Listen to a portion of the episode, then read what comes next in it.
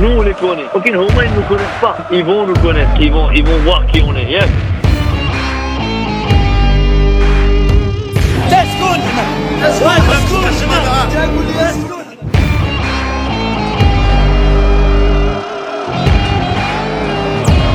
قدموا واحد المقابله رغم المقابلات كثره المقابلات الحمد لله قدمنا واحد المقابله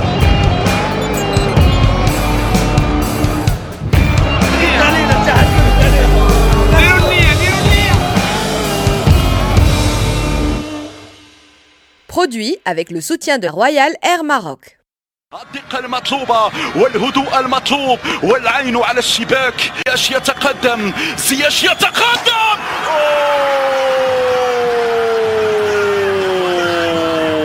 قادم في القائمة على الأسف والأمور لن تنتهي عند هذا الحد.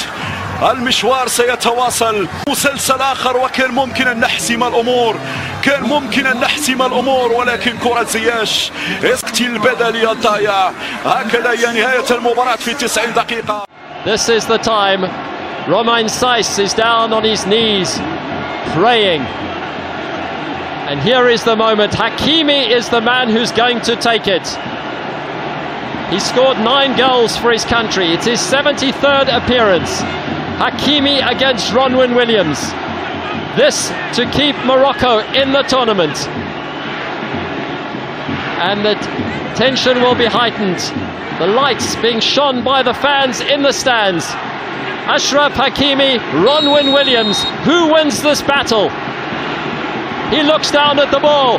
He strikes it. He misses it. He misses it. Would you believe it? Bienvenue les amis dans un nouveau podcast euh, foot de Radio Mahali. Vous venez d'entendre euh, pour vous plonger dans l'ambiance euh, dramatique de ce podcast le loupé de Hakim Ziyech contre le Bénin en 2019 et le loupé de Hakimi cette année en 2024 contre l'Afrique du Sud. Euh, ça vous donne le ton. On est en train de parler d'une succession d'échecs du Maroc en Coupe d'Afrique des Nations et on est en train d'essayer de comprendre les raisons. Il n'y a sûrement pas une seule, il y en a peut-être beaucoup, beaucoup combinées. Euh, les raisons qui peuvent expliquer le fait qu'on n'y arrive pas parce qu'en fait on n'y arrive pas.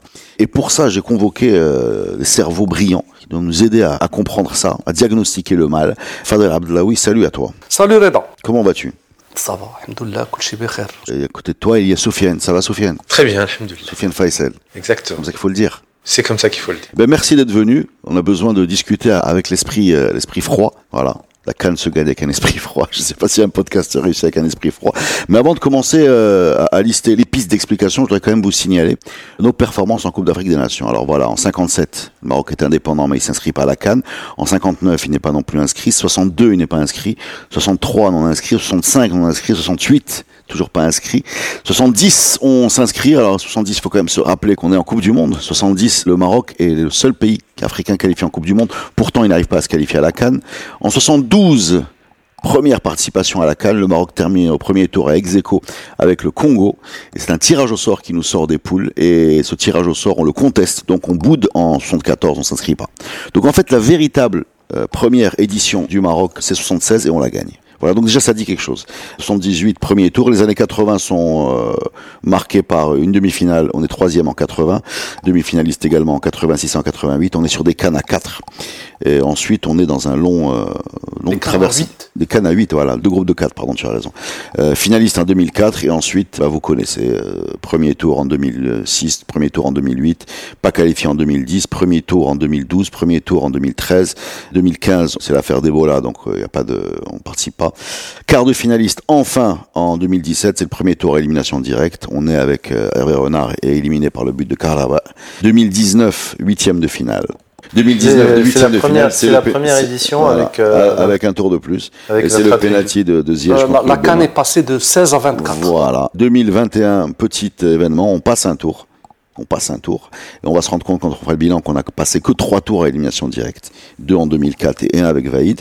Et en 2023, vous connaissez bien la situation, éliminé dès le premier match de ce qu'on appelle les knockout stage. Alors, euh, la première chose j'ai envie de dire, hein, puisque cette longue liste, bon, elle est pénible à déployer, mais elle nous permet déjà de remarquer un truc, c'est qu'on s'intéresse véritablement à la Cannes en 70 On n'était pas inscrit avant.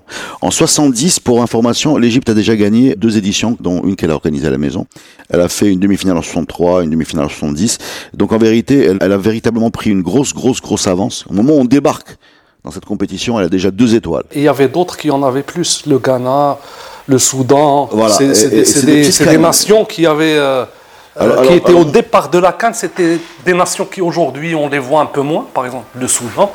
Mais il y a des pays qui ont gagné la Cannes euh, au début, euh, qui avaient de l'avance, même sur l'Égypte. J'aime bien comment vous présentez la chose avec euh, des pays qui ont pris de l'avance sur nous, comme s'ils avaient un autre objectif, c'est d'être d'être au-dessus de l'Égypte. Là, ce que je Non, retiens. mais pas- non, mais parce Ah, l'Égypte- on est- il nous manquait que les deux en fait, les deux d'avant. Sinon, on Moi, moi, ce que je retiens sur ton introduction, Reda, mais, mais tu l'as dit d'une manière euh, cool. Anna, pour moi, c'est une info d'une dramaturgie exceptionnelle. C'est un drame. Nous avons gagné que trois matchs en 60 ans, que trois matchs à élimination directe. Alors bon, déjà, à notre décharge, il y en avait moins, hein, parce qu'à l'époque, il y avait, il y avait deux poules de quatre, et ensuite on passait aux demi-finales. Donc si tu passais un match à élimination directe, tu t'es directement... Et, et la chose intéressante, c'est qu'on a gagné la Cannes de 76, où il n'y avait pas d'élimination directe. C'est ça. C'était une poule euh, le deuxième tour. Alors moi, je voudrais juste euh, une des raisons pour lesquelles je parle de l'Égypte, c'est parce qu'évidemment, c'est le maître étalon. Quand on fait nos théories sur les équipes du Nord n'y arrivent pas, on nous sort sans arrêt l'Égypte comme étant euh, le contre-exemple. Et moi, je vais vous poser une question très simple. Le Maroc s'est longtemps intéressé à la Coupe du Monde. Le Maroc a réclamé cinq éditions d'organisation de Coupe du Monde. Il a en vérité réclamé deux cannes. Celle de 2015 qu'il n'a pas organisée à cause d'Ebola, celle de 2025 qu'il va organiser. Même celle de 88 qu'on organise, on le fait en raison des difficultés économiques de la Zambie. Donc d'un côté, tu as cinq Coupes du Monde que tu réclames, d'autre, tu as très peu de cannes. En vérité, est-ce que une des raisons de nos échecs, c'est la première piste que je vais vous proposer, ce que j'appelle la piste priorité ou politique, ou est-ce que vraiment c'était considéré comme important pour nous, en tout cas dans les, le 20e siècle, dans tout le 20e siècle, j'ai pas l'impression que c'était véritablement une priorité ni pour les Marocains, et ça je vous en parlerai parce que j'y étais, ni pour les gens qui organisent le foot au Maroc. Bah, c'est effectivement une, une compétition. Contrairement à l'Égypte qui en a fait une. Ouais, mais, bah, si tu parles du nombre d'éditions organisées, l'Égypte en a organisé 5. Mm. Nous, effectivement, jusqu'à présent, on en a organisé une seule. On est euh, dans le bas du classement, euh, devancé par le Soudan ou le Cameroun ou l'Éthiopie qui en a organisé euh, plus Le que nous. Hein. Donc oui, on ne s'est pas trop intéressé au niveau politique peut-être à cette compétition, mais on s'y est pas vraiment intéressé euh, historiquement non plus sur le public. Moi, je discutais avec des gens avant, le, avant la Coupe du Monde au Qatar, à qui je disais, notre objectif, c'est vraiment, il faut qu'on gagne une canne. Non, mais ça serait bien qu'on passe un premier tour de Coupe du Monde. Tu vois, on a cette idée que briller à la Coupe du Monde, c'est plus valorisant pour nous et c'est quelque chose qu'on doit aller chercher. Un huitième de finale, un quart de finale en Coupe du Monde, ça a plus de valeur que. euh, Mais, et, et à la limite, pourquoi pas? Est-ce que c'est vraiment faux ça? Est-ce que c'est faux? Est-ce que tu troquerais ta demi-finale de Coupe du Monde contre une victoire en Cannes? Et pourquoi il faudrait les troquer? Est-ce qu'on n'est pas capable Non, de jouer non. les deux? Parce qu'on a obligé là, là on a, ouais, bien sûr, c'est la bonne réponse. Oui, mais- mais là, la demi-finale de Coupe du Monde, tu la troques pas contre une Fadel, victoire. tu la mais-. Ouais, le contre-exemple, c'est l'Égypte. Ils troqueraient bien trois ou quatre cannes pour euh, un bon résultat. Ah, une victoire. Ou la, une victoire. Hein, même en poule. Même en poule. Euh, c'est fou. Hein. À mon avis, les deux sont deux événements différents. Ou le Maghreb a choisi que la Coupe du Monde est quelque chose de plus prestigieux. Pour moi, les deux sont prestigieuses. Moi, je suis plus nuancé sur le public marocain, sur l'intérêt peut-être national, politique effectivement, il suffit de voir les premières éditions, on n'a pas participé, la canne n'était pas importante. Bizarrement, je n'ai pas le contexte d'Yel on est, euh, on est euh, jusqu'en 68 pas inscrit quoi. 70 éliminé euh, aux éliminatoires et 72 éliminé sur le, tirage au sort. Et ce tirage au sort, excuse-moi, j'insiste. L'histoire est importante. C'est-à-dire que si ta première canne c'est en 72, ça veut dire que tu l'as négligée longtemps. Alors, quand tu l'as rejointe est-ce que on l'a fait juste parce que c'était une anomalie qu'il fallait rectifier, ou là parce que on voulait en faire quelque chose d'important? À mon avis, au niveau du public, la première c'est en 86. En Égypte. Et je me rappelle que c'était quand même un drame, notre euh, Élimination contre élimina- élimination en le futur ministre euh, qui nous met un, co- un coup franc. un coup sur ouais. Zeki. En 88 aussi.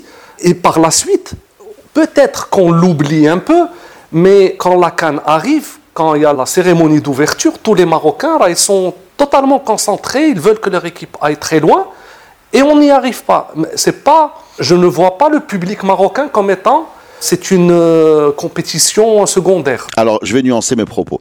Compétition secondaire, peut-être pas. Pas une priorité parce qu'il n'y a, pas que le public. Hein. Euh, moi, j'étais à cette Cannes 88, je me rappelle très bien. Par exemple, les matchs à Rabat, je me rappelle une demi-finale de tête, un Nigeria-Algérie, euh, on devait être 300 dans le stade, c'était gratuit. Hein. Il y avait pas grand monde, donc on s'intéresse bien sûr à l'équipe du Maroc, pas tellement à la compétition. Et tant qu'on peut la gagner, on, on y va. Après, on s'en désintéresse. Mais ça, à la limite, c'est pas le plus important à dire. Le plus important à dire, c'est que il faut mettre ça en parallèle avec les compétitions de club où non plus dans les années 70 on n'y participait pas. Voilà, c'est important à, à dire. C'est-à-dire les fameuses étoiles du Raja, du WAC, Elles sont des arrivées, phares, elles sont euh, arrivées assez tard dans l'histoire. elles sont arrivées, voilà, elles sont arrivées assez tard, elles sont arrivées à partir des années 80, je pense 85, les 85, phares euh, ouais, c'est les- contre Zamalek, ensuite Raja en 87, 89, mais c'est venu très tard. Ce tirage au sort qui a eu lieu euh, à la première canne nous a donné l'impression que les choses étaient un peu sous contrôle et qu'elles nous ont échappé. On parle sans arrêt de l'arbitrage avec l'Égypte, etc. Et il doit y avoir, il y a un fond de vérité. Il y avait une véritable emprise de certains pays sur l'organisation, sur l'arbitrage, etc. Et on avait l'impression, en s'en désintéressant, c'était un petit peu le réflexe de quelqu'un qui arrivait un peu le dernier dans la fête et qui a trouvé que tous les postes étaient distribués et qui lutte un peu vaguement pour essayer de s'imposer, mais bon, ça marche pas. Donc je, rentre chez moi et je m'intéresse à la Coupe du Monde où il y a une véritable passion. C'est une passion à la fois politique. Faut quand même rappeler, bon, même s'il y a une série de podcasts qu'on a consacrés à ça, ce qui s'appelle Mounsakhab, on raconte comment on a écrit un hymne national pour la Coupe du Monde, etc., etc.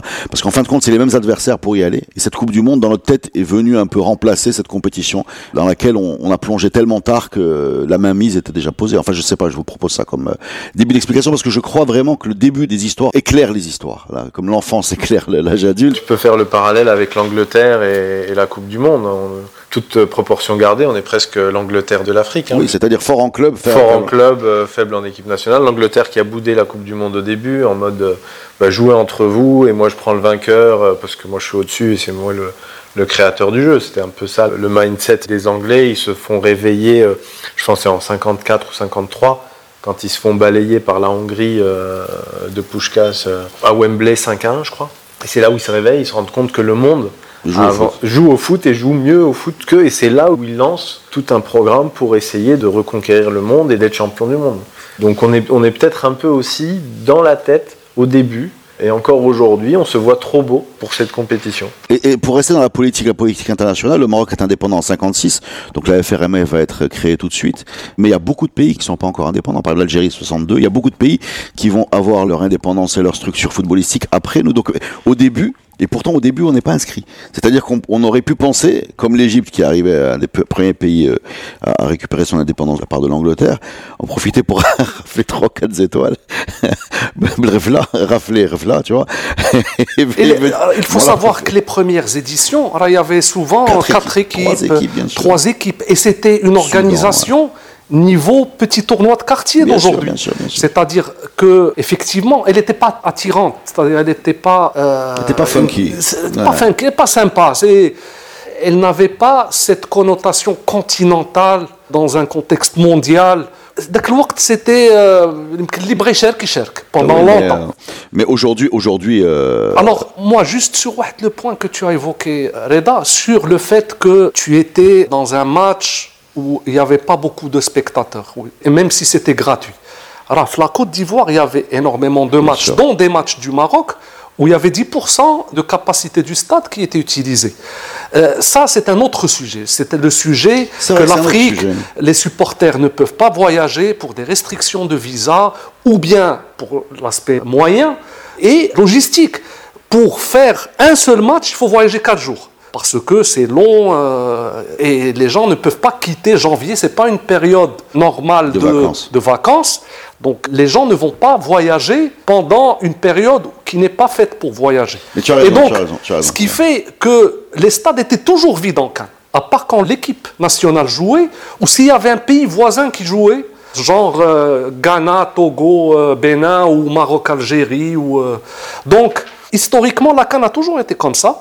La vérité, on peut faire le parcours historique, mais à un moment, il faut voir les 20 dernières années. Parce qu'aujourd'hui, on parle de la Cannes 2023. on va, on va rentrer, on va rentrer dans Ah, le. Mais avant, avant qu'on y rentre, je voulais euh, partager avec vous, comme tu as partagé avec nous euh, le parcours du Maroc en Cannes. Moi, je veux prendre les 10 dernières Cannes, les 20 dernières années. Et je vous ai préparé les 40 demi-finalistes de ces 20 dernières années, 10 dernières éditions. Alors, il y a le Ghana 6 fois, sans être champion. L'Égypte 5 fois, en étant champion trois fois. La Côte d'Ivoire cinq fois, en étant championne deux fois. Le Nigeria cinq fois, en étant championne une fois. Cameroun-Sénégal trois fois en demi-finaliste, chacune une victoire finale. Burkina Faso trois fois. L'Algérie deux fois en étant championne une fois. Mali RDC deux fois. Zambie une fois en, étant, en allant jusqu'au bout. Et Tunisie, Guinée équatoriale et Afrique du Sud une fois. Dont l'Afrique du Sud, c'est cette édition. Le Maroc zéro. Oui, aucune demi-finale. Aucune demi-finale. Pourquoi j'ai choisi ce palier demi-finale? C'est pour dire qui sont les équipes qui sont toujours là. Gagner la Cannes, on ne va pas la gagner toutes les éditions. Mais au moins, être toujours présent dans le top 4, euh, ou souvent présent dans le top 4, donne une idée du niveau global de ton équipe nationale. On n'y est pas. Et ça peut encore paraître plus bizarre pour les auditeurs les plus jeunes, une équipe qui fait demi-finale de Coupe du Monde et qui n'arrive jamais aux demi-finales de Cannes depuis 10 ans. Eh ben écoute, c'est une excellente transition pour le sujet d'après, même si il faut quand même noter que tu as commencé tes statistiques après 2004, juste après 2004. Alors effectivement, ça fait les 10 et dernières on passe par une période dramatique, euh, il faut dramatiser Il le... avoir il- faut pratiquer un peu les chiffres pour. euh, Il faut Non, non, il dramatiser faut le discours. les intervalles qu'il Là. qu'il faut. ouais. vous faire des statistiques 10 ans, 40 demi-finalistes, c'est plus simple que 11 éditions, euh, 44 demi-finalistes. Indiscutablement les plus belles 25 minutes de cette première semaine. Dommage simplement que les crampons aient volé bas de part et d'autre. Dans ces conditions, les artistes comme Tinoumi ou comme l'Algérien Belloumi n'avaient pratiquement aucune chance de s'exprimer. Je vous ai dit que les crampons volent bas, c'est une erreur. En fait, ils volent haut, très haut, à l'image de cet attentat de Tidjani sur Belloumi. Carton jaune seulement pour le Marocain alors que le rouge était 100 fois mérité. Si les arbitres ne prennent pas les choses en main, il n'y aura plus beaucoup d'artistes en l'an 2000. Score final, 1-0 pour le Maroc. Écoutons El Adaoui. Ouais, les amis, on est toujours à la recherche des explications qui expliquent, euh, qui justifient nos piètres performances en Coupe d'Afrique. Et vous venez d'entendre là, euh, à l'instant, une euh, très belle vidéo, très belle vidéo qui en fait euh, est extrait d'une chaîne française. C'est la bande son d'une chaîne française où on parle de la violence de la canne. On parle de la violence de la canne. On parle d'un tibia cassé, d'un arbitrage laxiste. Et c'est une chose qu'on a souvent mis en avant dans le foot africain. C'est le côté très physique du foot africain. Mais pourquoi j'ai voulu passer cet extrait sonore euh, d'une chaîne française? C'est parce que ce match dont il est question est un match entre deux équipes maghrébines et qu'il se joue au Maroc. Donc en fait, c'est un Maroc-Algérie de 88. Donc loin des clichés qu'on a en tête, le foot vu, disons agressif ou physique n'est pas forcément subsaharien, c'est pas forcément Cameroun et Nigeria. Ça peut être également dans le nord de l'Afrique et c'est pas forcément des cannes qui se jouent en Afrique subsaharienne non plus. Ce sont des cannes. Cette canne là dont il est extrait cette vidéo est une canne nord-africaine, une canne marocaine qui est perçue par la France comme étant euh, le royaume de l'arbitrage laxiste et de la mise en danger des joueurs. Alors c'est une excellente façon d'aborder la deuxième euh, possibilité d'explication. Est-ce qu'au niveau du jeu de football, est-ce qu'au niveau du jeu de football, est-ce que on peut avoir une explication pour justifier notre échec? C'est-à-dire, est-ce que la façon dont se pratique le foot, est-ce que nous, la façon dont nous jouons au foot, nous rend vulnérables dans cette compétition Et pourquoi? Je pense pas que ça nous rende vulnérables. Quand tu regardes, alors après, euh, je vais pas faire comme Fadel et découper euh, les statistiques comme je veux, mais si tu regardes les vainqueurs par zone géographique, l'Afrique du Nord a, a un tiers des vainqueurs, puisque tu as 11 cannes gagnées euh, par l'Afrique du Nord sur euh, 34 éditions. Bon, ça fait un peu un Aoul Qaïd, parce que l'Égypte en a 7 et puis tous les autres. ouais, euh, c'est ça. Mais en fait, en ont- en tu sais, on aurait pu faire la même émission sur l'Algérie ou la Tunisie. En fait, Ex- l'échec, exactement. il est maghrébin. Voilà. quoi. Mais, Voilà. mais l'Afrique du Nord a quand même 11 cannes, t'en as Euh, 11. euh, suis dit, ah. En fait, tu as fait pire que Fadel. dans, ta mauvaise foi statistique, tu as fait pire. je, l'assume. Euh, et tu en as 11 pour l'Afrique de l'Ouest, donc euh, Côte d'Ivoire, Ghana, euh, euh, Nigeria, Sénégal. Donc l'Afrique du Nord est quand même présente. On dit souvent que la Cannes, c'est un niveau technique très élevé, c'est très physique. Oui, effectivement, on on l'a vu sur cette édition. Quand tu compares la qualité du jeu à une Champions League ou à la Coupe du Monde qui est encore euh, il y a un an et demi, c'est pas le même niveau. On est plus dans l'engagement, on est plus dans le physique, certes, mais c'est pas forcément un jeu qui est euh, très différent de ce qu'on peut pratiquer euh, en, en Afrique du Nord. On n'est pas non plus sur des modes de jeu, on n'est pas Donc, en Afrique du Nord, technique On fait pas. Il n'y a euh, pas d'explication technique pour toi. Pour moi, c'est pas, il n'y a pas de différence technique Parce que moi, moi je vais te dire, profonde moi, et je- de différence physique moi, profonde cette dernière entre canne, les compétitions. cette dernière canne, elle m'a, m'a ravi. J'ai passé un mois à regarder ça avec vraiment du plaisir, un vrai plaisir. Et à partir des matchs à élimination directe, quand j'ai vu l'intensité que mettaient euh, les équipes, je n'ai jamais vu ça chez nous. Quoi. C'est-à-dire cette capacité à, à pousser euh, au mental pendant, euh, bon, on parlera de mental après, mais euh, ouais, non, non, mais regarde les prolongations des matchs qui ont eu besoin de prolongation, les prolongations qu'ont fait par exemple les, les Ivoiriens, euh, et regarde nous nos deuxièmes mi-temps du premier tour. Oui, alors après, Euh, quand tu- si alors, tu regardes nous et, et nos notre deuxième mi-temps, pas des prolongations. Alors tu vas me dire c'est pas la même chose, c'est San Pedro. match. Si tu regardes nous et quand notre même- deuxième mi-temps, on va, on va parler plutôt de la préparation, de, de l'état euh, physique dans lequel on arrive et de la façon dont on a euh, Ouais, fait la sélection de l'équipe. C'est c'est pas technique, c'est un choix euh, Alors je te parle ponctuel. technique. Techniquement, quand tu regardes, et c'est pareil, on va re- ressortir euh, quelques statistiques. Si tu considères l'ensemble des matchs de la Cannes depuis sa création comme une sorte de championnat, tu mets 3 points pour une victoire, 1 point pour un nul et 0 pour une défaite. Donc tu as fait ça. J'ai la- Ah, trouvé informations. ça, J'ai trouvé ça. mais Il je- a fait même les XG. non, je, je tiens, je, fais ça. 72. Je faisais ça pour la Coupe du Monde euh, jusqu'à il y a quelques années, mais heureusement il y a des gens encore plus euh, barrés que moi sur les réseaux sociaux qui, Mais je pense que eux le sont, font. eux sont payés pour. peut-être, peut-être aussi. Donc le, le Maroc est sixième au niveau euh, continental. Ah oui On a un ratio de victoire Mais sûr, c'est les phases finales.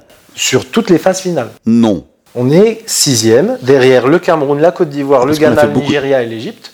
Et on a un ratio de victoire de 40%. On gagne 40% de nos matchs. Au premier tour. Alors, au premier tour, Non, on non, mais c'est intéressant, mais ça veut on, dire on qu'on a- gagne 40% de nos matchs. Les seuls qui font mieux, encore une fois, c'est ceux qui sont classés On, devant on nous. gagne 40%. 40% de nos matchs. C'est pas énorme. L'Algérie, l'Algérie en gagne Ce moins en pourcentage. Non, Non. c'est si, On est sixième. Les meilleures équipes, les meilleures équipes même dans les championnats, euh, c'est aux alentours de 50 à 60% de victoire. Euh, L'Égypte, C'est énorme gagne pour une équipe qui gagne pas en fait. Ouais, c'est énorme. pour, L'Égypte, euh, c'est 54% de, de victoire. Par contre, encore une statistique un peu euh, de mauvaise foi. ouais. Sur le tableau des médailles, nous sommes 14e. Ah, Je te dis pas le contraire. Je te dis que derrière, on ne gagne pas. Par contre, sur la continuité, sur l'ensemble des matchs, on réussit quand même à en gagner énormément, à être dans le top du classement Mais- pour ce qui est de la Dès régularité. qu'il y a la pression, Euh, on n'est plus là. On n'est plus après, là. On peut, on peut reparler. on tout ça, alors, tout ça ouais. c'est en phase de groupe. ouais, tout ça, c'est en phase de groupe. Parce qu'on n'a fait que des phases de groupe, en fin de compte. Mais, mais quand tu regardes, on est mieux classé que l'Algérie, mieux je- classé que la En vérité, je comprends cette statistique parce que euh, les phases de groupe, déjà pour information, il faut quand même rappeler qu'on parle d'une compétition qui a beaucoup évolué. Entre la compétition de 2024, enfin 2023, disons juin 2024, où tu peux arriver en finale ou gagner la Cannes avec trois points au premier tour, Côte d'Ivoire, ou bien euh, la Mauritanie qui se présente le dernier match contre l'Algérie avec zéro point et qualifiable et qualifié. Ça n'était pas comme ça avant. C'est-à-dire qu'on a- on est sorti de dizaines de cannes avec 3 points et 4 points. Oui, mais Je- pour- juste- justement, c'est, on est sorti de dizaines de cannes avec 3 points et 4 points en ayant perdu des matchs ou en, en ayant fait des matchs nuls. C'est ce que je te dis. Mais quand tu rassembles l'ensemble, on est quand même sur un ratio de victoire qui est très important. On fait quand même 74 matchs sur l'ensemble des cannes. Encore une Non, fois, il n'y a pas d'explication technique Parce que moi j'ai une petite explication technique à vous proposer. On parle de foot, là, on parle de ballon. Est-ce que, alors c'est, il y a, il y a un côté mental, mais c'est plus facile pour nous de mettre des murs contre l'Espagne, de mettre des blocs contre la Belgique, que d'aller en Cannes avec euh, l'obligation, j'ai envie de dire, de faire le jeu, parce que ton adversaire c'est une sorte de Maroc quand il est en Coupe du Monde. C'est-à-dire que on passait d'une équipe défensive en Coupe du Monde qui a été celle des deux grandes Coupes du Monde qu'on a faites 86 et 2022. Ce sont des équipes défensives, des équipes qui mettent des blocs, qui attendent, qui piquent en contre sur les coups de pied arrêtés, mais qui ne font pas le jeu, enfin qui sont plutôt euh, en mode passif euh, bloc. Passer de ça à la canne où tu es censé euh, quand même avancer et essayer de construire ta victoire, c'est plus compliqué que nous. En tout cas, j'ai trouvé. Pour moi, ce facteur-là tient plus à la mentalité de nos entraîneurs et des entraîneurs marocains, ou en tout cas de l'histoire tactique au Maroc, où on a quand même un jeu beaucoup plus défensif euh, qu'offensif. On ne crée pas de jeu. La plupart de nos entraîneurs marocains sont plutôt des entraîneurs qui bétonnent, euh, qui assurent un bloc et, qui ne sont pas dans euh, du euh, tiki-taka, de, de la fantaisie. Donc ça tient plus ça me dérange pas. ah, ça, ça tient plus à ça que à la qualité de nos joueurs ou à des problématiques purement techniques. Quand tu regardes les joueurs euh, marocains, ce qu'on produit euh, le plus, ou même les, les Marocains de l'étranger, puisque c'est quand même un, un des viviers aujourd'hui dans lequel on, on pioche depuis une vingtaine d'années, on produit beaucoup plus de milieux de terrain et de milieux offensifs qu'on ne produit de grands défenseurs ou de grands attaquants. Euh, oui, tu as Neibet, tu as Naïef, Non, ah etc. Mais on produit des gens qui peuvent faire du jeu. Donc on pourrait en faire. On n'est pas juste une équipe qui bétonne. Moi, cette analyse 2022-2024, pour moi, elle fausse l'objet de ce podcast. Parce que notre prestation en 2022 a fait que dans le monde entier, en incluant l'Afrique, le Maroc était le favori pour gagner. Et donc on a comparé ce qu'on a fait en Coupe du Monde avec notre prestation en Coupe d'Afrique 2024. Alors que notre échec lors de la Cannes, lors de toutes les Cannes, notre parcours en Cannes depuis 60 ans, ou depuis 50, l'analyse est différente. Et où on retrouvera les mêmes éléments qui nous ont ramenés là où on est aujourd'hui. C'est-à-dire en C'est-à-dire qu'en 2021, Ça, la CAN 2021, on ne disait pas, Ah, nos, nos matchs qu'on a joués en Russie 2018, on était des blocs bas.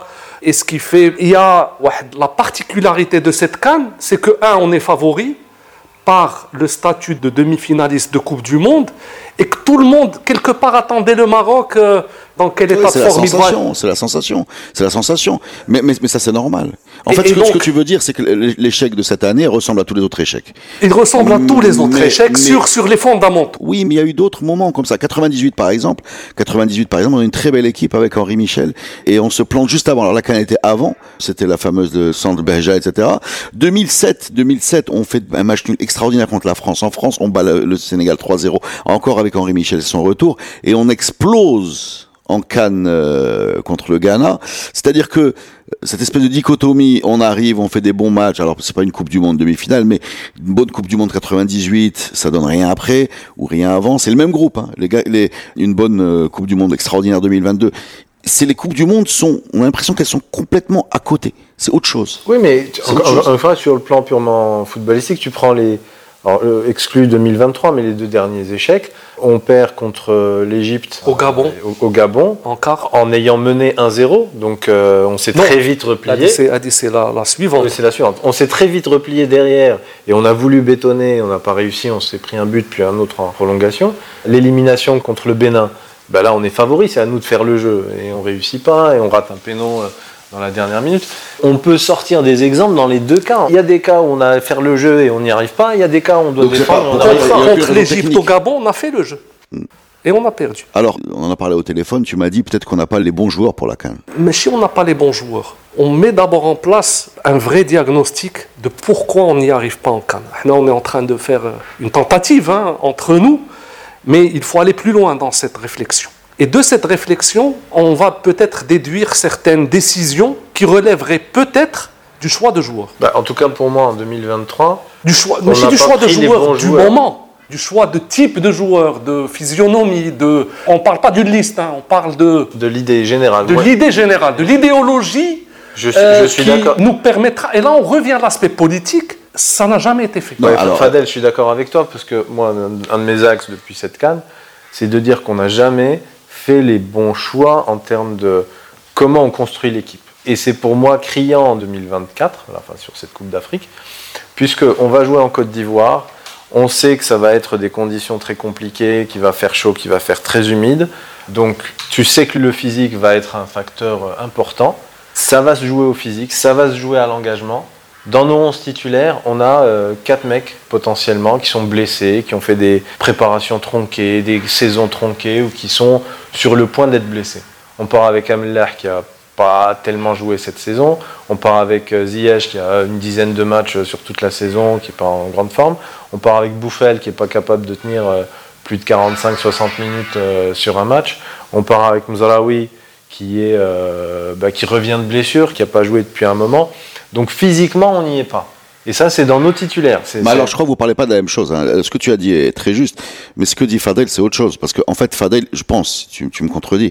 Par exemple, la France, quand elle a perdu deux demi-finales contre l'Allemagne, la RFA à l'époque 82-86, se dit on a un déficit physique, on se fait marcher Là, dessus. C'est pas ça. euh, C'est qu'ils ne participent pas 90 et 94. C'est ça. Non, mais ils disent quoi? Ils disent en fait, on a un déficit physique. Parce qu'ils analysent les défaites contre l'Allemagne comme une- un problème physique. Oui, c'est ce que, c'est Oui, ce que je dis aussi. C'est- Mais c'est ce que dit Fadel, mais c'est ce que je dis aussi. Oui, non, non, mais je, je veux finir, je veux finir l'exemple en disant finalement ils vont fabriquer des centres de formation, c'est Boulogne qui fait ça, qui va donner la génération 98 où il y a euh, une masse incroyable de numéro 6 et ils gagnent la Coupe du Monde 98 avec quatre numéros 6 au milieu de terrain, c'est-à-dire Deschamps, Carambeu, Petit et deux, non, deux Saillé derrière. De ça, il est derrière. De Saillé derrière, mais on, on est quand même devant des, des gros Avec des blocs qui vont devenir blocs, énormes. euh. Voilà. Et l'Espagne, avec la même réflexion, va aboutir à on veut des, des petits petits milieux de terrain qui font du tiki-taka. Et de tête, je pense que Iniesta n'aurait pas réussi les tests au centre de formation français. Donc ils ont formé. Le problème qu'on a Là, chez nous. Ou de Saïd n'aurait pas réussi en Espagne. Exactement, c'est techniquement, exactement. Sauf que chez nous, on n'a pas ces centres de formation. Nous, on a délégué un peu la formation de nos joueurs à l'étranger. Donc, on pourrait décider aujourd'hui de, de jouer en 4-4-2 euh, losange ou bien, ou bien ce que tu veux, ça changera rien.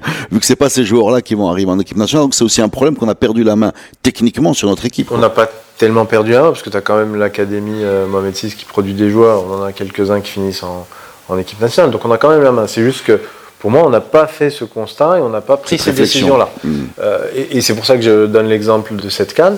On repart avec les mêmes idées que si on allait en Coupe du Monde, etc. Ok, on construit un groupe, mais il y a quand même Non, un tu, tu- facteur. tu voudrais qu'il y ait une, une équipe Cannes, une, une équipe Coupe du Monde. C'est la théorie de. Non, c'est pas la théorie, c'est juste que quand tu vas en Coupe du Monde, tu prends peut-être moins l'aspect physique en question parce que tu vois bien que des équipes comme l'Argentine ou d'une équipe comme l'Égypte sur sa dernière canne, elle la remporte en ayant fait euh, deux ou trois prolongations avant. L'Égypte, quand, euh, quand ils Gabassi. les éliminent et, et qu'ils la gagnent, ils font à toutes les étapes des prolongations. Donc le facteur physique, certes, il peut exister, mais il n'est pas aussi prégnant que là en 2024. Et nous, on le prend jamais en compte. On emmène un mec, il est blessé, il n'a pas joué depuis deux mois, c'est pas un problème. Ah on non, non, si, c'est un problème. Les gens, ça a été beaucoup critiqué, ça, ce que tu dis. On fait une émission de radio RTN. Je peux te dire qu'on en a beaucoup parlé. Mais tu tends une perche, en fait, parce qu'on parle de foot, de ballon. Donc, il y a le côté technique, on en a parlé. Tu dis finalement, il n'y a pas de raison. Il y a le côté mental. Est-ce que mentalement, on n'est pas devant un blocage psychologique? C'est-à-dire que, concrètement, un peu comme le Real se présente en Ligue des Champions avec déjà un ascendant moral, un peu comme Liverpool quand elle reçoit Anfield, euh, les gens disent qu'ils ont déjà un demi-but d'avance sur, euh, sur l'adversaire parce que tout le monde est convaincu qu'ils vont gagner. Euh, Newcastle, quand il joue à St. voilà. James Est-ce que les Anglais, jusqu'à il y a très peu de temps, dès qu'il y avait une séance de tir au but, ben, ils éteignaient la télé, ils allaient euh, célébrer la défaite. Est-ce qu'on n'est pas, nous aussi, devant une sorte de, j'ai envie de dire, de, de blocage mental, quoi?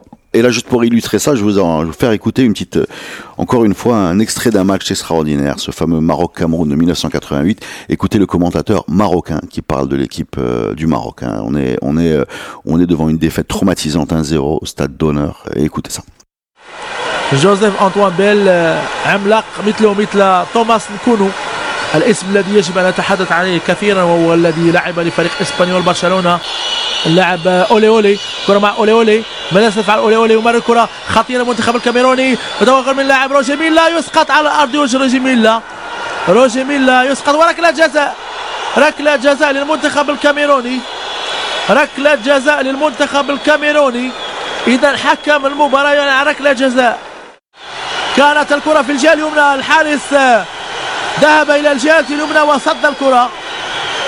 مرة أخرى قلت أن اللاعبون المغاربة آه، صراحة لا يعني يرتكبون أخطاء هذه سذاجة من اللاعبين المغاربة. لماذا آه، المغاربة يفقدون أعصابهم بعد احتكاكهم مع الكاميرونيين؟ هذا لا, لا أعرفه. لا أعرف لماذا المنتخب المغربي لاعب المنتخب المغربي يفقدون أعصابهم. المدرب جون كلود لوروا مدرب كبير ويجب أن يفطن لذلك المدرب البرازيلي. جوزي فاريا لهذه العملية عملية الحيلة من قبل الكاميرون هذه ركلة حرة خطيرة للمنتخب الكاميروني لكن تدخل الدفاع Voilà. Alors, mentalement, est-ce qu'on est en place, Fadel Alors, quand on écoute les journalistes marocains, les euh, suiveurs dans les réseaux sociaux, etc., il y a cet aspect de rotoba, la température, ramakat sa'at, en fin de compte, c'était des conditions difficiles. Moi, je trouve que c'est la plus grande insulte qui peut exister à l'intelligence des gens. Allèche. Parce Ça, c'est que. c'est ce qu'on appelle, c'est ce qu'on appelle dans le langage, les, fameux Edrel qui étaient à, chaque fois que, Euh, qui, qui, qui, qui l'ai vraiment vu. utilisés dans les, dans Ah, les médias Ah, marocains. alhamdoulilah, on va plus jouer. C'était le dernier match qu'on va jouer à 2 heures. Et donc, c'est comme si le Barça ou le Real commençait Tchkao en Espagne, il fait entre 11 et 20. C'est ton continent, c'est l'Afrique, elle est comme elle est. Et il y aura quatre éditions sur cinq qui se feront dans des pays où il y a l'humidité, où il y a la chaleur et où il y a des pelouses euh, très compliquées. Donc, quand moi, à la base, je pars à une canne en trouvant des prétextes, c'est là où je reviens au mental. C'est comme si je reprochais à la canne d'être ce qu'elle est. Le travail qui devrait être fait, c'est d'aller à la canne comme si je partais à Agadir. Ou là, je pars à la canne comme si je partais en France jouer une Coupe du Monde. Ou là, partir à la canne. Comme... Le basculement intellectuel, j'ai l'impression qu'il n'a jamais été fait. Alors, كنمشيو souvent, للأدغال، ouais. كنمشيو للصعوبات، كنمشيو لل- Et je pense que c'est quelque chose qui est profondément intégré dans la société marocaine qui fait qu'on se met en contexte ou en configuration qu'on est dans une mission compliquée. Pas que par le foot. parce que là, tu as deux points. On va les détailler tous les deux parce qu'ils sont différents, ils sont intéressants. Il y a le côté, euh, il y a la mythologie de l'Afrique qui a parfois été, véhiculée par nos médias comme étant une grande source de difficulté. Mais il y a également des coupes d'Afrique qui sont faites dans l'Afrique, dans le nord de l'Afrique, où on ne déploie pas ce genre de dialectique Typiquement, typiquement. Moi, j'ai beaucoup voyagé. Je peux te dire qu'un stade comme celui du Caire est très très dur en termes de pression psychologique, parfois même de violence. Mais on va pas parler de ça comme on parlerait d'un stade euh, au Sénégal qui est beaucoup moins difficile. On a l'impression que c'est plus difficile d'aller euh, au Sénégal qu'au Caire et c'est peut-être pas toujours comme ça. Mais il y a deux sujets. Il y a le sujet Edrel, qui est la jungle, ou je sais pas, la savane. C'est ce qu'on a, euh, le manque de discernement, mis tout un continent sous un seul vocable, c'était un peu de la paresse, il faut le dire, et ça a été effectivement euh, le mot qui était utilisé beaucoup dans nos médias. Ça, c'est un sujet. Mais moi, je parle d'un autre sujet pour commencer. Je parle d'un blocage mental, psychologique, c'est-à-dire, parce qu'il y a eu des cannes qui sont faites dans le nord de l'Afrique, et on n'a pas passé non plus ces, ces fameux knockout stage. Euh, j'ai l'impression que on arrive dans ces moments-là en mode panique. C'est-à-dire, on est, ça va encore nous arriver, on va pas y arriver, c'est le jour où on va craquer, ça ne peut pas être aussi simple. Et on a développé, pour moi, une culture de la loose. Ce que j'appelle une culture de la loose, c'est à trop perdre, tu t'habitues à perdre et tu n'arrives plus à te révolter contre l'idée de perdre. C'est l'inverse du, cercle vertueux, si tu veux, d'équipes qui arrivent et qui déjà, par leur nom et leur mental, arrivent à inverser les situations. Et moi, à part Edrel, on en parlera plus tard, j'ai l'impression que psychologiquement, on arrive dans un état à se dire, bah, c'est là où normalement ça s'arrête. Voilà. On l'a déjà visualisé avant de le voir se réaliser, quoi.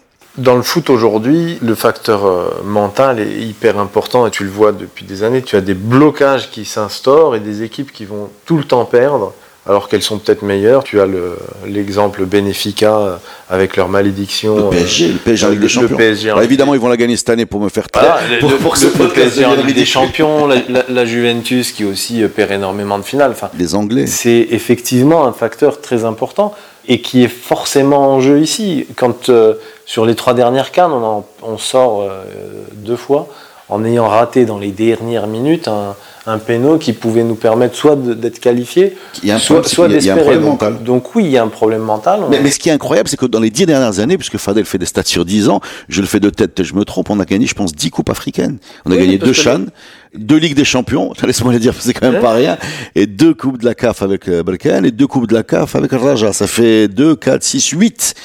Donc pourquoi il n'y a pas de... Mais c'est pour ça que je te... C'est pour ça que... Il restait quelques années, tu le mas ou le fus Ouais, ouais, le mas, le fus, ouais. les phares. Les phares, les phares. les phares, bien sûr. Mais c'est pour ça que quand on parlait euh, au début de facteurs euh, purement footballistiques, pour moi, il n'y en a pas, parce que on les gagne, les autres compétitions, on les gagne en, club. Mais est-ce qu'on prend les bons joueurs C'est le, la question de Fadel, parce que tous ces gens-là qui ont joué des finales africaines, ils sont jamais dans les cannes. Et d'ailleurs, quand on perd contre une équipe de Chan, parce que pour moi l'Afrique du Sud c'est une équipe de Chan, l'Égypte de Karaba et compagnie, si tu enlèves deux ou trois joueurs, euh, Nini, Salah et compagnie, c'est une équipe de Chan. Euh, c'est pas ces joueurs-là qu'on a. Pour, juste pour euh, donner une parenthèse positive qui s'est passée, on n'a pas été que ridicule en cas. Quand je prends la période 75-90, alors vous me direz encore une fois, tu choisis ton début et ton fin, mais il y a eu quand même 15 ans de bons résultats. On n'a pas gagné toutes les cannes, on en a gagné une, mais on a fait quatre demi-finales, je crois, mm. euh, en Égypte, euh, euh, au Maroc et au Nigeria, plus une canne. Et on a fait beaucoup de demi-finales, beaucoup de bons jeux, on va dire, de jeux cohérents. On n'était pas si mauvais pendant cette parenthèse. Et il faut aller chercher aussi pourquoi, pendant un moment, le Maroc n'était pas si mauvais en canne.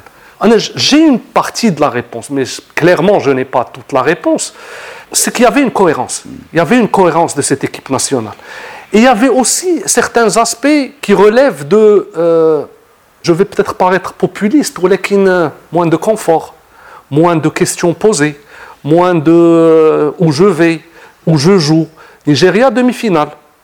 Nigeria, c'est la Côte d'Ivoire bis en sachant que Hadak déjà. Ben, la victoire d'Éthiopie. L'Éthiopie et... où il y, a, un avion qui, dans le réacteur, prend feu entre Dirdawa, qui est le, lieu du. Enfin, c'est un traumatisme mm-hmm. dont ils te parleront tous aujourd'hui, hein, ceux qui sont. J'ai l'impression que. Euh... Fchouch.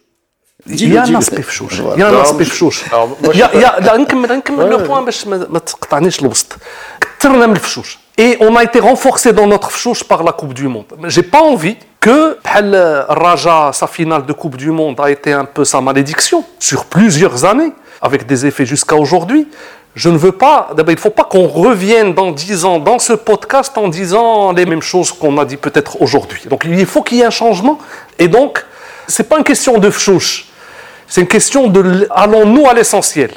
Où là, on met trop d'efforts et d'énergie dans l'accessoire.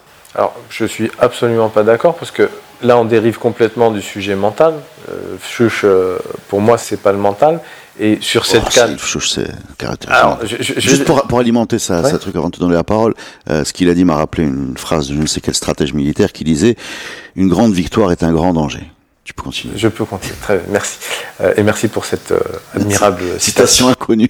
Euh, je disais, le chuch et prendre l'exemple de la canne et faire l'opposition avec ce qui s'est passé il y a 30 ou 40 ans, parce qu'on parle des années 70-80, pour moi, ça n'a pas lieu d'être. Avant cette Coupe du Monde, on a quand même euh, 15 ans ou 20 ans où on ne fait pas grand-chose et il n'y a pas euh, la Coupe du Monde pour te dire il y a le chuch. Quand je parle de mental et quand on parle de mental dans le foot, c'est indépendamment du joueur. C'est vraiment la notion de collectif qui est abattu et qui sait qu'il ne va pas y arriver et qui du coup n'y arrive pas. Tu as donné l'exemple du Real en, Champions League euh, au début. Bah oui, mais le Real, c'est pas une question de joueur, c'est plus une question de joueur. Aujourd'hui, le Real joue. C'est la culture de, de l'équipe. C'est la culture de l'équipe Oui. et du collectif. Aujourd'hui, ouais. aujourd'hui, ils ont Rosselló en, en avant de pointe. Tu vas pas me dire que c'est le même niveau que Cristiano Ronaldo.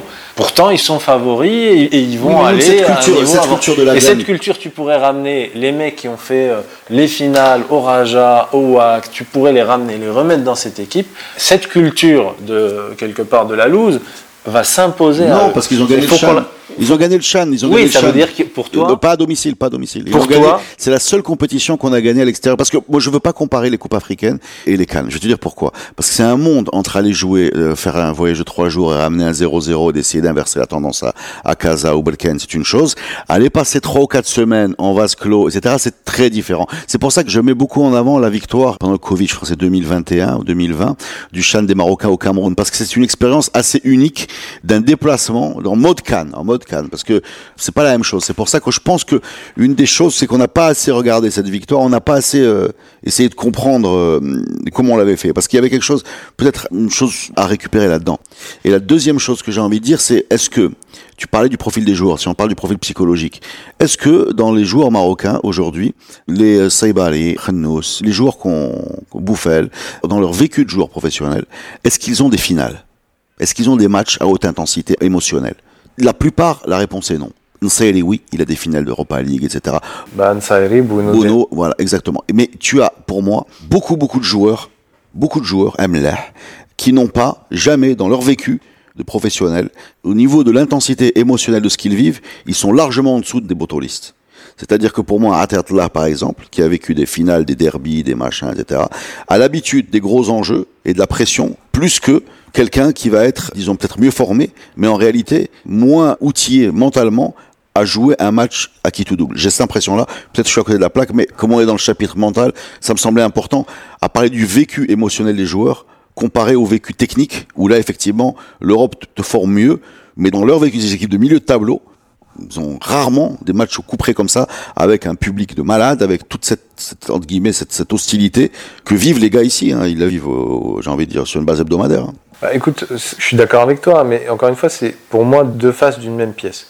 Toi, tu ramènes l'aspect mental à- individuellement à chacun des joueurs. Toi, tu parles de culture collective. Et moi, je parle Ouais, de ouais, culture collective. Et pour moi, oui, ok, il manquait peut-être de relais supplémentaires, mais je pense que entre Bounoun, Saïri, tu as Naïf Aguerd qui est quand même euh, qui fait une très bonne carrière, qui est quand même sur des clubs où il y a une forte pression. Je pense qu'il tient la baraque aussi. Euh, Saïs. Enfin, tu as des mecs dans le vestiaire qui ont capacité à gérer cette pression et à accompagner les plus jeunes ou les moins forts. Mais ça peut se discuter. Mais collectivement, on n'a rien on n'a pas ce contrôle, cette gestion du mental. Est-ce qu'on n'avait pas au Qatar, quand on voyait l'ambiance qu'il y avait, euh, est-ce qu'on n'a pas cassé le... On parle en général sur les cannes et on essaie de trouver des raisons pour expliquer tous ces échecs, mais typiquement, si on fait un podcast inversé en disant pourquoi on a réussi en 2022, et cette espèce d'insouciance, ces rigolades euh, qu'on avait, Castalène, c'est au demi-finale, Maman, hein, ben, Peut-être qu'il y avait un coach mental au Qatar qu'on n'avait pas en... Le, coach mental, quand je dis coach mental qu'on avait au Qatar, c'est peut-être les mamans. Ah ouais. Qui ont détendu la des. C'est peut-être Yamir aussi. C'est peut-être Yamir aussi. Enfin, il y a, il y a peut-être des C'est facteurs. peut-être les ont- au, fond du, écoutez le podcast. Au fond du bus. Ah ouais. La question sur euh, Qatar 2022, D'abord, on est en train de voir la forme, pas le fond. Sur la forme, et tu as fait la comparaison un peu de, l'état d'esprit, effectivement, on voyait des gens heureux, des gens souriants. Et avec euh, les victoires, ça se démultipliait. Et donc, ils devenaient encore plus soudés, encore plus heureux, encore plus souriants. À la Cannes, après la première victoire, tu as fait trois points. Et tu le partages. Alors, parce que ça ne s'est pas passé. La Cannes, j'ai l'impression qu'il y a un autre état d'esprit qui s'installe chez eux. Alors, je n'arrive pas à me l'expliquer. C'est-à-dire, quand on a gagné contre la Belgique, on a vu des vidéos dans le vestiaire. Quand on s'est qualifié contre la RDC avec nos quatre points, il n'y a rien eu dans le vestiaire. C'est-à-dire, wesh, c'est une évidence que le Maroc, euh, après sa prestation Coupe du Monde, se qualifie. Mais l'état d'esprit d'Yel, Jihan, et tu es heureux d'avancer dans ta compétition, qu'on voyait chez les Angolais, après chaque match, qu'ils ont leur radio et ils dansent. On a vu toutes les équipes danser, sans exception, sur TikTok, sur Instagram. On n'a pas vu une seule vidéo positive des Marocains. Mais parce que tu as pas encore, mais, pas encore brisé le. Je, mets, je mets le contraste à Qatar. Hmm. Où Qatar, dès le match de la Belgique, ça commence à devenir joyeux. Qatar, tu n'as pas vu de vidéo avant le après le match de la, de la Croatie c'est le premier match. Justement, mais c'est ce que je te dis. Ah, que... tu es qualifié après la RDC. Tu joues. Après la, après la Zambie. Fadel, 7 points. Quand tu joues la Belgique et que tu gagnes 2-0, tu sais déjà que tu as réussi ta Coupe du Monde. Tu n'as pas compris ce que je suis en train de dire. Ce que, ce que je suis en train de dire, c'est que ta compétition. Donc,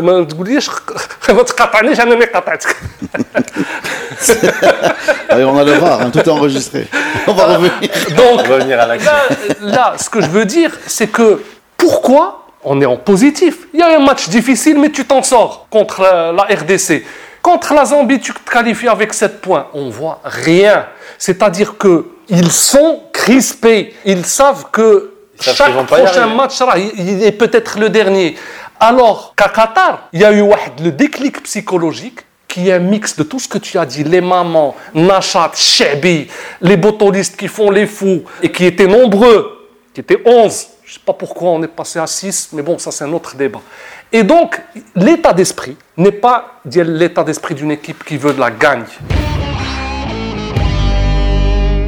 Alors là, je voudrais euh, justement, là on va arriver euh, à la dernière piste d'explication, lancée très bien par cette intervention.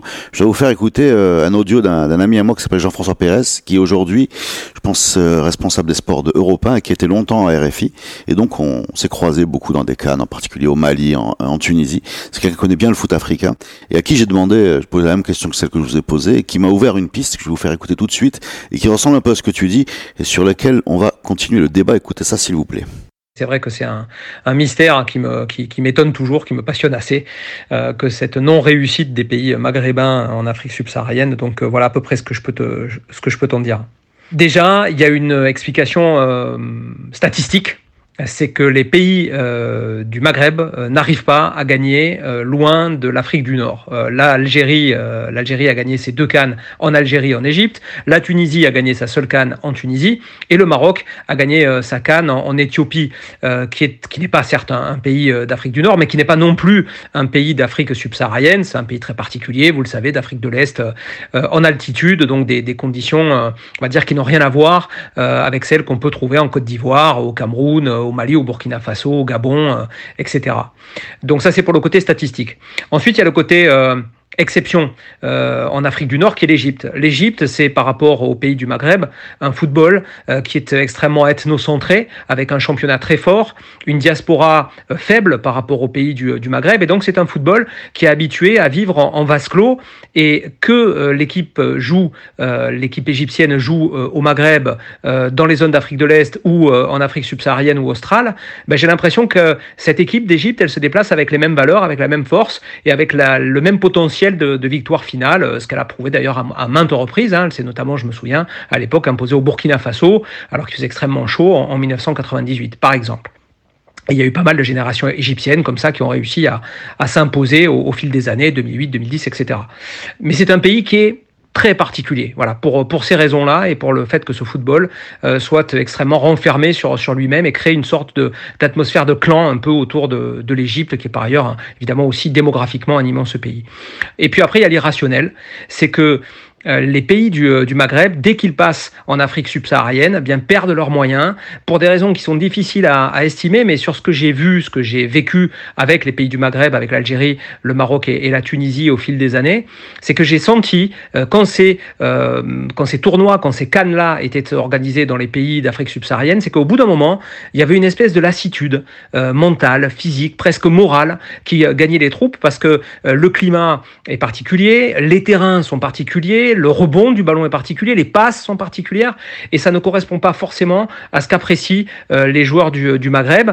Rajoutez à ça le fait, je vous disais que l'Égypte était un pays très ethnocentré, rajoutez à ça le fait que les pays du Maghreb ont quand même une diaspora de joueurs très répandue, ce qui veut dire qu'on a souvent des nouvelles de l'Europe, on sait que les compétitions continuent, euh, malgré tout, euh, les coupes nationales, les championnats, etc.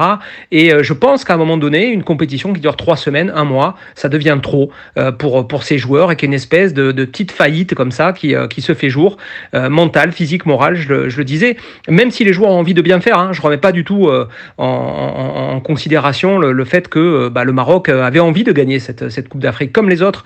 Mais tous ces facteurs peuvent éventuellement expliquer la non-réussite des pays maghrébins et du Maroc en particulier dans ces Coupes d'Afrique des Nations qui sont jouées en Afrique subsaharienne et en Afrique australe. Voilà, donc euh, Jean-François Pérez qui parle de zone d'inconfort, hein, on essaie de, traduire ça, qui parle de lassitude et qui parle effectivement du fait d'être comme ça, euh, dans une, euh, plongé dans une ambiance où la surconscience de la difficulté peut-être te donne une faiblesse mentale que tu ne vois pas. Alors moi, j'ai vécu ça en particulier dans la canne au Mali où, je m'amusais à regarder comment les équipes arrivaient euh, au stade et comment il y avait un, décalage flagrant entre les équipes, euh, par exemple l'Afrique du Sud. On perd déjà contre l'Afrique du Sud en, au Mali en 2002, hein, qui arrive en dansant. Ils étaient quasiment out, hein, il fallait qu'ils gagnent pour. Et nous, on, était, on avait 4 points après deux matchs. Et, la façon dont ils arrivent, ça, danse, ça chante. Tu as l'impression que c'est. Nous, on n'est pas dans la fête. On va dans ces compétitions-là en... avec la mobilisation, motivation, préparation, euh, optimisation des logistiques, tout ce que tu veux. Mais il y a peut-être un facteur un peu détachement ou, fun, quoi. Qui, sincèrement, c'est peut-être ce moteur-là qui nous manque. Je sais pas comment l'expliquer. Jean-François a essayé de le faire, j'essaie de l'expliquer. Mais est-ce que ça vous semble possible comme piste? Moi, ça me semble possible et ça rajoute au facteur euh, mental. Hein, ce que disait Fadel avant sur les vidéos, etc pour moi, ça démontre surtout une crispation et, et la peur de ne pas qui y vient arriver. Du banc, même Walid était crispé. Ouais. Qui, qui, vient du, enfin, c'est encore une fois, moi je, je, parle du collectif et de tout le groupe. Quelque part, ils savent qu'ils vont pas y arriver. C'est une prophétie euh, auto-réalisatrice. Et cet aspect inconfort, tu peux le voir aussi dans les performances des joueurs euh, dès qu'ils reviennent dans leur club le, la semaine suivante. C'est-à-dire que des joueurs qui ont été moyens en, en Cannes, et ça vaut pas que pour. Le fameux pic de forme de Taossi qui est arrivé après la Cannes. Donc en fait, ils sont tellement. ils, ils, sont, ils, sont, tellement dans l'inconfort que ça se passe très bien après. Tu regardes le, les matchs de Adli dès qu'ils rentrent, de, de, de Mzraoui, et ça vaut même pas que pour les Marocains, puisque les, les Ghanéens, quand tu regardes. Euh... Alors là, je t'interromps tout de suite parce que j'ai appelé un médecin pour ce podcast. Et je lui ai posé la question sur les conditions climatiques. Alors ça, j'aurais dû peut-être dire ça dans l'autre partie du podcast, mais je le dis maintenant parce que euh, je lui posais la question est-ce que c'est génétique? Je posais la question bêtement. Hein, docteur, un grand médecin du sport. Hein. Il m'a dit entre un Ghanéen qui joue au PSG et Hakimi qui joue au PSG, s'ils jouent au Ghana, ils sont dans le même état d'impréparation. C'est-à-dire que ça n'a rien à voir avec ton origine. Mais bien sûr. Encore mais... moins, bien sûr, avec ta couleur, ça a à voir avec où tu vis, où tu exerces ton activité, etc. Et tu vas être aussi mal, euh, le Ghanéen qui grandit à Paris sera aussi mal, euh, peut-être. Euh... Aussi mal dans ta formation et tes réflexes, mais si mal dans. Là, il, par, il parle je de l'ambition dans le mental. Je parle, je parle physiquement, c'est physiquement, la, la fameuse ça. théorie comme quoi ils sont habitués à la chaleur. Non, non, il, parce, il parce qu'ils sont, Afri parce qu'ils sont africains du sud, sub-Sahara. C'est pas vrai. C'est pour ça que quand voilà. je te parlais de. C'est pas vrai, en fait. C'est comme toi, Marocain, il a, c'est comme toi, Marocain, t'as l'algibel, qui te C'est parce que ma Pour revenir au point, après ta parenthèse, je vais vous donner une anecdote. Anna, je suis toujours pessimiste. J'ai toujours été pessimiste pour les, les, les, les cannes depuis toujours. Et cette édition, j'ai choisi, j'ai fait un choix, assumé d'être certain qu'on allait gagner la canne. يمكن جايه من Qatar, c'est très possible, et surtout du fait qu'on a une équipe solide. Et notre équipe est solide, en théorie, dans un beau stade en Europe ou la Qatar. Je l'ai su après. Bref, donc dans un groupe WhatsApp d'amis, le délire. On va gagner, l'Afrique du Sud, on va gagner. J'étais le seul dans cet état d'esprit. Tout le reste, l'histoire du Maroc, la Cannes, euh, l'Afrique du Sud, et donc le peuple marocain est convaincu qu'on va jamais rien faire en Cannes parce qu'on n'a jamais rien fait en Cannes. Comment veux-tu que les joueurs sortent de cet état d'esprit, les chefs, brasseaux, on peut perdre. Il est toujours dans cet état d'esprit que demain, parce que c'est la canne, parce que ça ne réussit pas, parce que c'est quelque chose d'irrationnel. Et je me suis fait allumer hein, l'Afrique du Sud. Il y a quelque chose, à mon avis, qui dépasse les joueurs, le staff, etc. Il y a une sorte de malédiction une installée. Collective. Une culture de la loose qui a pris du temps. C'est 40 ans de loose en Cannes qui a fait qu'aujourd'hui on est convaincu oui, mais c'est... N'extrapole pas de ton groupe WhatsApp vers l'ensemble du peuple. Guinée équatoriale, il faut dire aussi, il faut dire aussi, il, faut dire aussi que la, la Cannes est, est, une compétition admirable dans le sens où elle impose l'humilité à tous ceux qui commentent le foot. C'est une compétition magnifique, mais c'est une compétition incompréhensible. Il faut le oui dire. Oui et non. Si, la statistique demi-finale, oui. c'est quand même toujours non, les mêmes en demi-finale. Aujourd'hui, on a, on a une Plus équipe qui s'appelle la Côte d'Ivoire qui a gagné la Cannes. La Côte d'Ivoire, si le Ghana n'avait pas eu un, un corner ou si Ziyech n'avait pas marqué, était out. Tu peux pas me passer d'une équipe qui perd 4-0 à domicile contre la Guinée équatoriale et me dire deux semaines après c'est la meilleure équipe d'Afrique. Et ça c'est général. Ça c'est. Tu peux pas me dire. Euh, tu, c est, tu la Coupe euh, du Monde c'était il y a un an. Les cinq, les cinq qui étaient en Coupe du Monde sont pas euh, sont, sont voilà. pas en demi. Là, je suis pas d'accord. Donc il y a un côté un peu. Est-ce que tu peux imaginer que le meilleur buteur de la Cannes aujourd'hui c'est Monsieur Nsué qui joue latéral droit en Espagne et que par exemple la star de la Guinée équatoriale qui a un meilleur palmarès en Cannes que le Maroc sur les dix dernières années, ils ont fait plus de, de quarts de finale. La Guinée équatoriale, c'est un pays d'un million d'habitants, la Guinée équatoriale. Hein. Leur star s'appelle Monsieur Ivan Salvador. Il joue où Ivan Salvador À Ceuta. Est-ce que toi, tu serais capable d'aligner un mec qui joue à Ceuta C'est-à-dire, Ceuta, c'est la troisième division espagnole.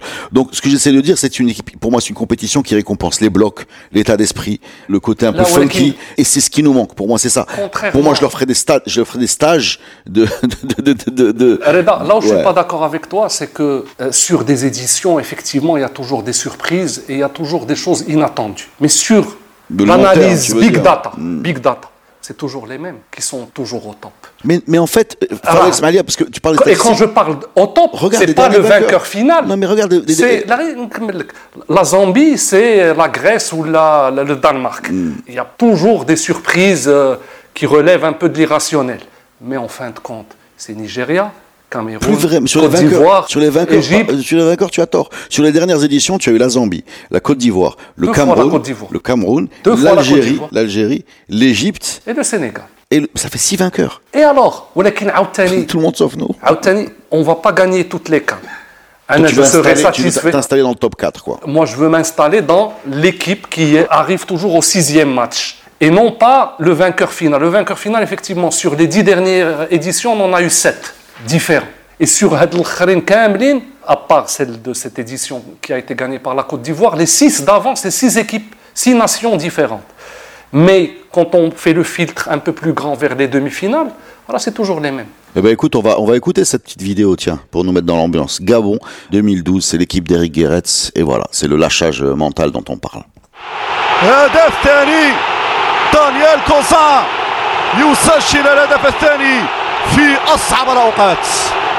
يسجل الهدف الثاني في أصعب الأوقات. ماذا يحدث للمنتخب المغربي في هذه الأثناء؟ ماذا يحدث للمنتخب المغربي في هذه الأثناء؟ هدفين في ظرف دقيقتين. هدفين في ظرف دقيقتين. نعم هذه صراحة تقال قبلنا اللعب في الجولة الثانية. قبلنا لعب الجابونيين في الجولة الثانية. أعطينا الفرصة للجابونيين من أجل الهجوم ومن أجل الضغط طيلة دقائق الشوط الثاني. ولكن صعب الصمود صعب الصمود صعب الصمود طيلة دقائق الشوط الثاني. ولا هجمة ولا محاولة مغربية في الجولة الثانية. Alors, dernière petite question, les amis. On a, on a quand même la prochaine canne qui va avoir lieu au Maroc, la deuxième, ce qui est un petit chiffre pour une, une compétition aussi importante et qui a lieu tous les deux ans. Deuxième canne euh, au Maroc. Est-ce que tout ce qu'on vient de dire, tout ce qu'on vient de dire, on a parlé de plein d'axes pour expliquer les difficultés. Est-ce que tout ce qu'on vient de dire, à partir du moment où on va jouer à Rabat, Casa, Tanger, Agadir, est-ce que ça devient faux Et est-ce que du coup, on va la gagner? Euh, moi, je pense qu'on est dans une configuration pire. Parce qu'il y a la pression plus. Il y a la pression de bien faire chez toi. On a gagné le Chan avec la pression. Moi, je pense qu'on va être favori, qu'on va être les premiers favoris, que Ah, es favori, je te le dis, ça. on, devrait la gagner, effectivement, puisque l'inconfort sera plus là. euh, Blocage mental. Le blocage mental, peut-être qu'il va être levé, puisque on va se préparer pour, et j'espère qu'on fera le, le bon choix de joueurs. Et on devrait normalement pas jouer sous euh, 90% d'humidité et, et 35 degrés. Fadel? Bien sûr qu'on sera favori. Ah. Et il y aura un public derrière Il y aura des joueurs qui n'auront aucune excuse théorique. ديال الرطوبة و الحرارة و الحريرة و toutes ces conneries qui, nous- qui nous sortent. Pour, pour- pour résumer, pour résumer Par contre, Fadel là- a décidé d'être optimiste uniquement sur WhatsApp et en 2024. Ça, c'est fini. On a et, et donc, à mon avis, c'est le mental qui fera la différence parce que c'est une pression quand même de jouer à domicile. Et euh, ça arrive tellement rarement que des équipes aujourd'hui gagnent à domicile. C'est très très très rare. La Côte d'Ivoire, c'est une exception euh, cette édition. Il y a l'Égypte 2006 et la, la Tunisie 2004, enfin dans les dernières éditions récentes. On parle de Il y a eu une 11 grosse, éditions. grosse faillite du Cameroun, euh, grosse faillite de l'Égypte qui a reçu la compétition. Justement, C'est des équipes qui étaient faites pour gagner chez elles, quoi, je veux dire. À mon avis, c'est le point. mental pour que cette pression d'IL, tu es le favori. Cette fois, tu es le favori. Ouais, Tu joues chez toi il n'y a aucune excuse sur rien du tout. Ça peut se retourner quand même contre nous. Donc il faudra travailler sur ça. Il faut juste euh, noter un dernier point, c'est que sur euh, ces dernières éditions, et notamment celle-là, euh, l'arbitrage a été exemplaire. Très il n'y a bon. pas eu d'arbitrage maison comme on a l'habitude souvent de le dire. Donc il ne faudra pas compter. Mais je pense pas que il faudra pas compter l'année prochaine sur tout un ce qu'on a arbitrage analysé aujourd'hui, peut-être qu'on aura deux cannes au lieu d'une seule grâce à l'arbitrage. Peut-être deux. Mais euh, Non, non, par, par contre, 2004, il y avait un gros arbitrage maison, pas, Oui, pas contre 2004, le Maroc. Ou 86 mais en contre le Égypte. Sénégal, le tour d'avant, j'étais à Rades, et l'Égypte également. L'Égypte 86. Ah, L'Égypte, arbitrage maison, même l'Égypte 2010, l'Égypte 86 bien sûr. Alors Maroc 88, on n'a pas eu d'arbitrage maison, ça donne une idée de, de notre Ben, présence. on n'en aura pas, Inch'Allah, l'année prochaine, mais on gagnera quand même. Eh ben, merci beaucoup pour euh, ce podcast, les amis. On a traversé les explications historiques, techniques, euh, environnementales, euh, freudiennes, euh, de blocage mental et de et toutes les raisons qui fait qu'on n'y arrive pas et dont on espère bien que dans un peu plus d'un an, on pourra écouter ce podcast en se disant, Ah, ah, il est périmé, peut-être qu'il faudrait le supprimer. Merci les amis pour ce podcast. Nous, on les connaît. Homa, ils ne nous connaissent pas. Ils vont nous connaître. Ils vont, ils vont voir qui on est. Yes.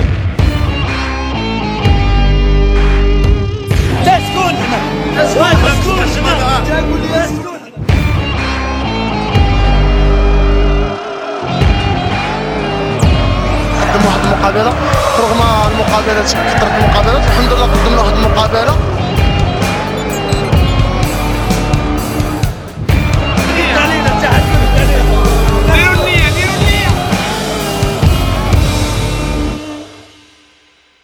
Produit avec le soutien de Royal Air Maroc. Royal Air Maroc, Dream Africa, Meet Morocco.